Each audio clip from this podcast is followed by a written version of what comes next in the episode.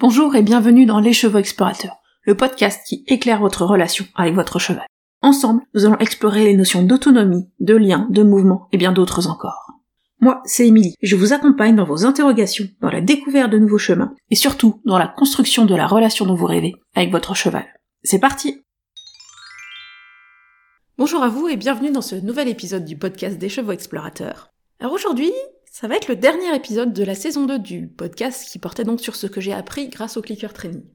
Et j'avais donc envie de vous parler de quelque chose qui est à la fois très important dans ma pratique aujourd'hui et à la fois un peu difficile à exprimer avec des mots et de manière claire, qui est vraiment autour de la philosophie dans la façon dont j'aborde les chevaux et dont j'aborde le travail avec le cheval. Et du coup, pour commencer à vous exprimer un peu ça, j'avais envie de vous raconter une petite anecdote qui date de ma formation donc ma formation de comportementaliste équin, on apprenait tout simplement à utiliser le clicker training et c'était une séance où on a travaillé sur comment apprendre le slalom à un cheval. Et j'ai le souvenir d'observer une collègue de formation. on va l'appeler Antoinette, hein. Ce sera pas mal comme euh, nom. Vous vous doutez bien que ce n'est pas son vrai nom. Et au bout d'une heure, une heure et demie de séance, on a travaillé sur le slalom au travail à pied. Et le résultat final, elle fait le slalom avec la jument, avec Luciole. Pareil, on va l'appeler Luciole. Et le slalom est techniquement magnifique. Y a rien à redire, on voit la jument qui enchaîne le slalom à distance super bien. Sauf que moi qui suis à côté, je les regarde et je me dis mais euh, elle est où la jument là? Et j'avais l'impression qu'il n'y avait pas d'âme du tout dans la façon dont Luciole faisait l'exercice. C'était vraiment un truc, euh, c'était vraiment le cliché de ce qu'on dit, euh, le conditionnement rembotise les chevaux quoi. Et là je me suis dit merde, j'adore le clicker, je trouve ça génial parce que ça apporte plein de choses aux chevaux. Mais là le résultat que je vois c'est tout ce que j'aime pas. C'est-à-dire que à la fois, il y, a vraiment rien à redire, c'est super bien exécuté, le résultat est là, l'objectif est atteint. Techniquement, l'objectif est atteint. Sauf que la jument ne faisait que faire ce qu'Antoinette lui demandait. Elle ne faisait que répondre aux ordres qui lui étaient proposés. Et là, je me suis dit, mais c'est pas ça que je veux. C'est vraiment profondément pas ça que je veux. C'est pas ça que je cherche dans un clicker. Et c'est pas ça que je cherche de manière générale dans ma relation avec mes chevaux. Et ça a été un des premiers moments, je pense, qui m'a amené à réfléchir plus loin sur ma pratique équestre et sur même sur la façon dont je voulais pratiquer le clicker training. C'est vraiment un exemple qui montre que pour moi, c'est pas la méthode, l'approche, la technique qu'on utilise qui est le plus important. Que ce qui est beaucoup plus important, ça va être ce qu'il y a derrière et vraiment la place du cheval là-dedans, la place de l'individu cheval, l'envie du cheval de faire les choses avec nous, la joie qu'il va trouver dans le travail et le fait de prendre soin de ses émotions. Et vraiment, pour moi, un truc qui est central pour moi, c'est son bien-être émotionnel. Et là, c'est vraiment un truc qui m'a permis de me dire, mais en fait, c'est pas le clicker qui va résoudre, qui va m'amener vraiment à cet objectif-là. C'était une des premières fois où j'ai pris conscience que, bah que vraiment, voilà, cette notion de conditionnement, de robotisation, de contrôle du cheval par l'humain, elle peut être présente tout le temps. Même avec des techniques qu'on dit positives. Et plus généralement, ça m'a permis de comprendre que, il y a un truc dans la plupart des pratiques équestres qui me dérange, c'est que ce sont des pratiques à sens unique. C'est-à-dire qu'on est toujours dans la logique. On va de l'homme au cheval, de l'homme au cheval, de l'homme au cheval. C'est comme si c'était toujours l'homme qui décidait, qui amenait le cheval à faire faire des choses. À faire des choses. Et comme s'il n'y avait pas d'équilibre. En fait, notre pratique équestre, elle est toujours centrée sur l'humain. Dans l'équitation, et toutes les formes quasiment de ce que je vois des grands courants de l'équitation, de la pratique équestre aujourd'hui, le cheval est l'objet de la pratique équestre. Et l'humain est le sujet. C'est-à-dire qu'on fait faire des choses au cheval. Et l'intention qu'il y a derrière peut être très bonne. Je peux faire faire des choses à mon cheval pour améliorer sa santé, sa locomotion. Je peux lui faire faire des choses avec l'envie qu'il apprécie. Mais je reste toujours dans cette dynamique où bah, c'est l'humain qui fait faire. Et ça, plus je l'observe, et plus je, le, bah, plus je le vois. plus j'observe, plus je vois. Mais finalement, c'est vraiment ce truc-là que je trouve qui ressort comme point commun de toutes les approches qui ne me correspondent plus aujourd'hui. C'est que ça peut être une déclinaison hein, selon différentes formes, mais le cheval est toujours objet de l'équitation.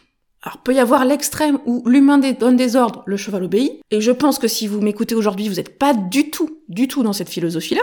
Mais il y a l'autre côté, l'autre extrême qui est un peu plus insidieux, parce que c'est des équitations qui se veulent respectueuses du cheval, et qui, dans les mots, vont parler de relation vont parler de faire des choses avec son cheval. Et qui, dans l'envie des humains qui le pratiquent, j'en suis convaincue, ont envie de cette relation. Et pourtant, il y a comme ce switch qui n'est pas fait. C'est-à-dire qu'on reste dans cette idée. On va de l'humain au cheval. On a parfois des conversations avec son cheval, mais les conversations vont rester de l'ordre de l'humain demande, pose une question, le cheval répond à la question, et on recommence. L'humain pose une question, lui demande un exercice, et le cheval répond à cette question. Quelques exemples de ça, bah ça va être, par exemple, le stick to me, c'est une idée où ben on demande au cheval de nous suivre. Ok, on s'éclate à pied, on a le cheval avec nous. Mais la demande, c'est toujours, toi cheval, reste à ta place à côté de l'humain. On retrouve un peu même cette logique-là, plus qu'un peu, dans une pratique de dressage. Alors je parle pas du dressage à haut niveau. Je parle du dressage comme moi, cavalière de loisirs, je pouvais le percevoir. C'est-à-dire que c'est avant tout une pratique qui vise au bien-être physique de mon cheval. Le dressage, avant tout, son objectif, c'est d'avoir un cheval qui est bien dans son corps, qui va avoir de bons mouvements. Avec aussi quand même l'envie qu'il puisse porter son cavalier. Mais on peut vraiment aborder le dressage dans cette logique-là. Ben, je veux que mon cheval soit bien dans son corps. Sauf que dans la pratique, dans la façon dont on fait les choses, on reste toujours dans l'idée que moi, humain, je fais faire des choses à mon cheval pour qu'il soit mieux dans son corps. Et donc, le sous-entendu là-dessus, c'est quand même, là-dessous, c'est quand même que, ben moi, humain, je sais mieux que mon cheval ce qui est bon pour lui. Puisque c'est moi qui vais décider comment il va bouger son corps pour aller mieux dans son corps. Et donc, on est toujours dans cette logique où mon cheval, il est l'objet de mon équitation. J'agis sur le cheval pour atteindre un objectif, qui peut être un objectif de bien-être du cheval, mais dans la façon dont on le fait les choses, ça reste l'humain qui agit sur le cheval. Et on le retrouve aussi dans l'équifile. L'équifile, c'est une pratique de travail à pied, on fait ça pour s'amuser avec son cheval et tout. Mais l'équifile, ce sont des exercices que le cheval, pardon, justement pas que le cheval, ce sont des exercices que l'humain fait faire au cheval. Va faire ton cercle, va faire ton 8 autour des plots, Va sauter cet obstacle et reviens vers moi. On est toujours dans cette dynamique, l'humain demande, le cheval fait. C'est toujours ben, l'humain qui est le sujet de l'équitation et le cheval qui est son objet. Et ça, ça me fait un peu mal au cœur parce que je sais qu'il y a le nombre de cavaliers aujourd'hui qui veulent le bien-être de leur cheval et qui veulent une vraie relation où le cheval est épanoui dans la relation. Mais il y en a plein. Et que beaucoup de cavaliers ils vont vers ces pratiques avec cette envie-là. Et ça me rend triste parce que finalement, il y a un contraste entre l'envie, ce qu'on recherche, est ce qu'on va vous apprendre, est ce qu'on va vous expliquer comme étant une bonne relation avec son cheval. Et vraiment, il y a tous ces, ces jolis mots qu'on va retrouver de communication, de relation, d'autonomie. Et derrière, dans la pratique, moi je les retrouve pas. Quand j'observe, mais je le vois pas, le cheval joyeux, le cheval heureux de faire, le cheval qui a envie de faire les choses et qui propose des choses. On voit des chevaux à pied qui vont faire des magnifiques exercices, qui vont répondre parfaitement à la demande. Et puis si on observe, en fait, il n'y a pas un pet d'impulsion. Pourquoi? Parce que l'impulsion, c'est l'envie du cheval de se porter vers l'avant. Et donc, même quand on a bah, des pratiques, on a vraiment construit la communication, bah, on n'a pas forcément l'envie du cheval. Parce que, bah, il manque quelque chose. Et moi, ce quelque chose, pour moi, c'est le fait d'avoir un cheval qui n'est pas l'objet de l'équitation, mais un cheval qui est le sujet de l'équitation. Dire que l'équitation est bien plus que pour le cheval, l'équitation est avec le cheval. La pratique équestre doit être d'ailleurs même d'abord, d'abord la pratique du cheval. Et ça, j'ai commencé à le comprendre grâce à l'approche intrinsène, grâce au travail de Cathy Sierra, ça c'est sûr. Et une des choses qu'a dit Cathy dans son approche, c'est le cheval est le héros. Alors vous pouvez, si vous, je sais pas si vous connaissez, mais en gros c'est l'idée du parcours du héros quand on raconte son histoire euh, sur un roman. Et en fait, le cheval est le héros, et nous humains, on est leurs acolytes, les sidekicks en anglais. Autrement dit, mon cheval c'est Harry Potter et moi je suis Hermione Granger. Mon cheval c'est Frodon et moi je suis Gandalf. Ou je peux dire aussi, mon cheval c'est Luke Skywalker et moi je suis Obi-Wan. Ça veut dire que le cheval est le héros de sa propre histoire, et nous on est juste là pour les accompagner sur ce chemin. On est là pour construire avec eux une conversation qui va être à double sens. Où le cheval va vraiment devenir acteur. Où le cheval va faire des choses parce qu'il a envie de les faire, il va essayer les choses qu'il a envie de faire. Il va dire non à des choses que vous lui proposez. Même s'il sait les faire. Parce que c'est pas son chemin à lui, ici et maintenant. Et vraiment, pour moi, le changement qui a changé mon équitation, c'est ça. C'est de sortir de cette approche à sens unique pour être dans une approche qui est vraiment à double sens, une conversation à double sens, où le cheval est le sujet principal de la pratique équestre et où moi, humaine, je ne suis que son sujet secondaire. Mais on a une discussion presque d'égal à égal. Je considère que mon cheval, il est le meilleur individu, le mieux placé pour gérer son corps, pour comprendre ses besoins. Moi, je suis là pour l'aider à trouver comment améliorer les choses dans son corps. Mais je suis pas là pour lui dire quoi faire de son corps. Je suis pas là pour prendre des décisions à sa place. Je suis là pour être une amie qui va l'accompagner dans son quotidien, avec qui on va avoir des modes de fonctionnement, on va avoir des règles de fonctionnement, bien sûr. Je ne fais, je laisse pas mes amis faire n'importe quoi, hein, non plus. Et donc c'est vraiment quelque chose sur lequel j'ai mis longtemps à mettre des mots et à le, même en moi, le théoriser ou le en prendre conscience. Notamment parce que beaucoup des mots que j'ai envie d'utiliser sont déjà utilisés mais avec des sens différents dans les pratiques équestres. Mais pour moi, ce qui est vraiment central, c'est de remettre le cheval au centre. Quand je dis remettre le cheval au centre, c'est foutre l'humain de côté. En fait, c'est ça le truc important.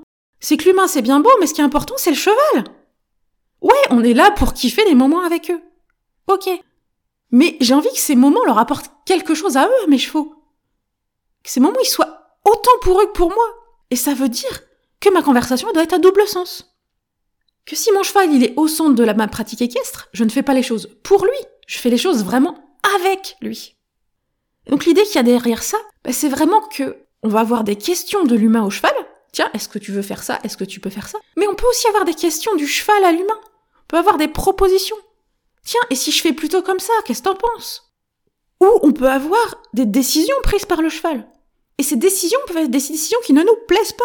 Le cheval a le droit de faire un choix, il a le droit de nous dire merde, j'ai pas envie aujourd'hui, quoi. C'est sa vie, c'est pas la nôtre. Et donc ouais, même dans notre pratique équestre, il y a un truc qui est central, si vous voulez que le cheval, il a envie de faire les choses avec, nous, avec vous, pour de vrai, bah faut qu'il prenne la décision de faire les choses avec vous.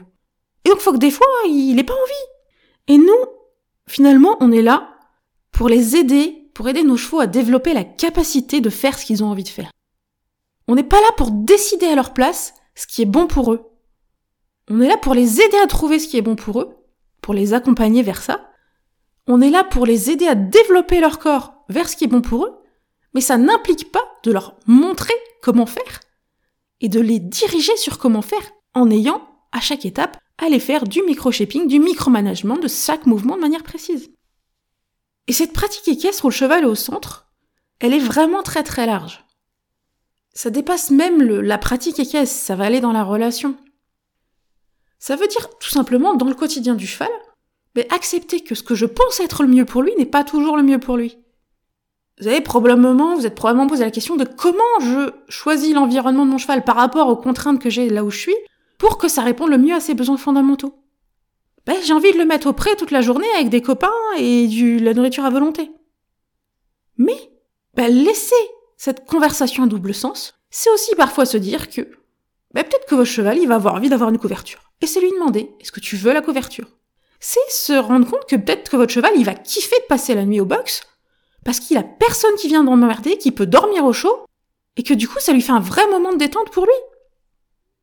Ça, c'est, ça commence par là, en fait, pour moi, une pratique où le cheval est au centre. Mais ça peut aller jusqu'à un niveau où votre cheval, il va presque aller vous inventer son propre mouvement de haute école. Vous allez peut-être pas appeler ça de la haute école. Mais moi aujourd'hui, j'ai Félix, il me propose des trucs, des espèces de trop espagnols, qui fait à sa manière. Je lui ai jamais appris, c'est lui qui a découvert le truc et quand je lui ai dit ouais j'adore ça, bah il a continué parce que finalement, il y trouve quelque chose de faire ça, cet exercice.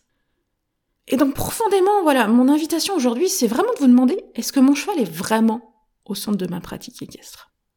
C'est-à-dire, est-ce qu'il est le sujet de la pratique ou est-ce qu'il est simplement l'objet de ce que je lui dis de faire? Même si je le fais avec tout l'amour du monde et toute l'envie de respecter son bien-être, hein, la question est pas là. C'est pour ça que je vous dis que ça me rend triste par moments. Parce que je vois des gens qui vont avec tout leur cœur pour leur cheval, quoi, de faire ça. Mais c'est comme si, bah, il manquait cette petite étincelle où il disait, mais, tu peux ne pas être celui qui décide tout le temps de ce que va faire ton cheval. Et ton cheval peut être l'acteur de ce qu'il fait. Et un acteur qui va décider pour vous de ce que vous pouvez faire en chambre aujourd'hui. Et ça, c'est profondément euh, maintenant le fil conducteur de ma pratique à moi. Ça dépasse le clicker training. Je suis profondément convaincue que c'est pas une histoire de technique, c'est une histoire de façon d'aborder le cheval. Que c'est pas une histoire de R+, de R-, de motivation intrinsèque, extrinsèque, d'équitation éthologique, d'équitation de travail, de travail à pied. C'est pas ça. C'est vraiment osez faire ce switch où vous allez vous dire je n'ai pas besoin d'être celui qui contrôle mon cheval. Mon cheval peut se contrôler lui-même. Et il peut le faire dans une forme qui respecte la sécurité de chacun. On est bien d'accord. On n'est toujours pas dans cette idée de faire n'importe quoi. Mais profondément, c'est de se dire, mais oui, mais mon cheval peut faire les choses et j'ai pas besoin d'être tout le temps celui qui décide. Et je peux. Et probablement au début, je dois aider mon cheval à construire tout ça. Construire sa capacité à être au champ de centre de la pratique équestre. Parce que soit c'est un jeune cheval qui n'a pas appris ce que c'est que la pratique équestre avec l'humain, soit c'est un cheval expérimenté qui a probablement dans sa vie cette expérience d'être le cheval objet de l'équitation. Et ça, c'est une déconstruction qui pour moi peut prendre du temps et qui est pas forcément facile. Mais vraiment, je trouve c'est important de se poser la question, de se dire quelle est la place de mon cheval dans l'équitation? Et ça, c'est vraiment, comme je disais, le fil conducteur de ma pratique qui est au-delà des, des mots que j'arrive à mettre dessus ou pas. C'est ce que vous allez retrouver dans tous mes programmes en fond, même si je le dis pas toujours comme ça. C'est clairement là-dessus que j'ai envie de construire mon prochain programme qui est mon, objectif du premier trimestre 2023.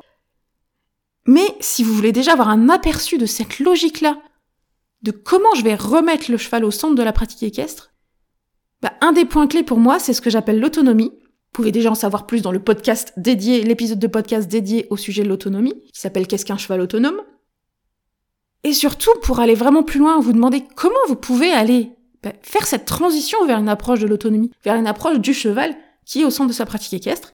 J'ai un pack de webinaires qui s'appelle Pack Autonomie, donc il y a deux webinaires, ça fait plus de deux heures de vidéo, où on va justement aller creuser sur ces sujets de comment je permets à mon cheval bah, de poser ses limites, mais à la fois aussi, du coup, de dire oui à ce que je, à ce que je fais avec lui. De faire vraiment le choix de venir interagir avec son humain. Donc ça, c'est un pack de webinaires qui est disponible en replay tout le temps. Et évidemment, vous avez le lien dans la description de l'épisode. Donc voilà, je crois que j'ai déjà parlé beaucoup, mais je crois que aussi ça se sent à quel point ce sujet me tient à cœur. Et j'avais envie de conclure cette saison justement autour du clicker training sur ça. Parce que dans le temps, petit à petit, je me suis rendu vraiment compte que c'est pas, le plus important pour moi, c'est pas le clicker training ou le renforcement positif. C'est toute la philosophie que je mets derrière et toute cette importance de la place du cheval dans la pratique équestre.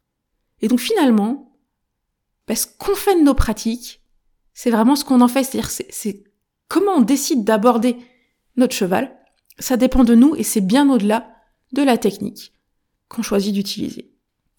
Et donc bah voilà, c'est la fin de cette saison 2 du podcast. Je vais faire une pause quelque temps pour euh, réfléchir sur comment je vais aborder la saison 3 euh, qui arrivera sûrement prochainement. Et puis en attendant, la meilleure façon de rester en contact avec moi, c'est ma newsletter, c'est la conversation poney. C'est un truc que j'adore écrire. Je vous envoie un mail toutes les semaines qui sont mes réflexions, des conseils, des échanges avec vous bah, pour aller plus loin sur votre pratique équestre. Et au-delà d'adorer l'écrire, j'adore recevoir vos réponses aussi, et c'est vraiment comme ça que je le vois, c'est pour ça que je l'ai appelé la conversation poney. C'est que je vous écris, mais que j'adore vous lire aussi en retour. Donc, pour ne pas louper toutes les évolutions à venir avec les chevaux explorateurs et notamment le programme qui est en train de mûrir dans ma tête, la meilleure façon de rester en contact, c'est la newsletter. Évidemment, je vous invite juste à cliquer dans le lien en description pour vous inscrire. Et on se retrouve très vite. Ciao ciao Et voilà, c'est déjà fini pour aujourd'hui. Si cet épisode vous a plu, n'hésitez pas à le partager à vos amis qui pourraient être intéressés. Pour échanger avec moi et ne pas manquer les prochains épisodes, retrouvez-moi sur mon compte Instagram, at les chevaux explorateurs. Et si vous avez envie qu'on aille plus loin ensemble ou que vous souhaitez en savoir plus sur mes accompagnements individuels et mes programmes en ligne, n'hésitez pas à me contacter par mail ou à vous rendre sur mon site internet pour en savoir plus. Tous les liens sont en description de l'épisode. À très bientôt!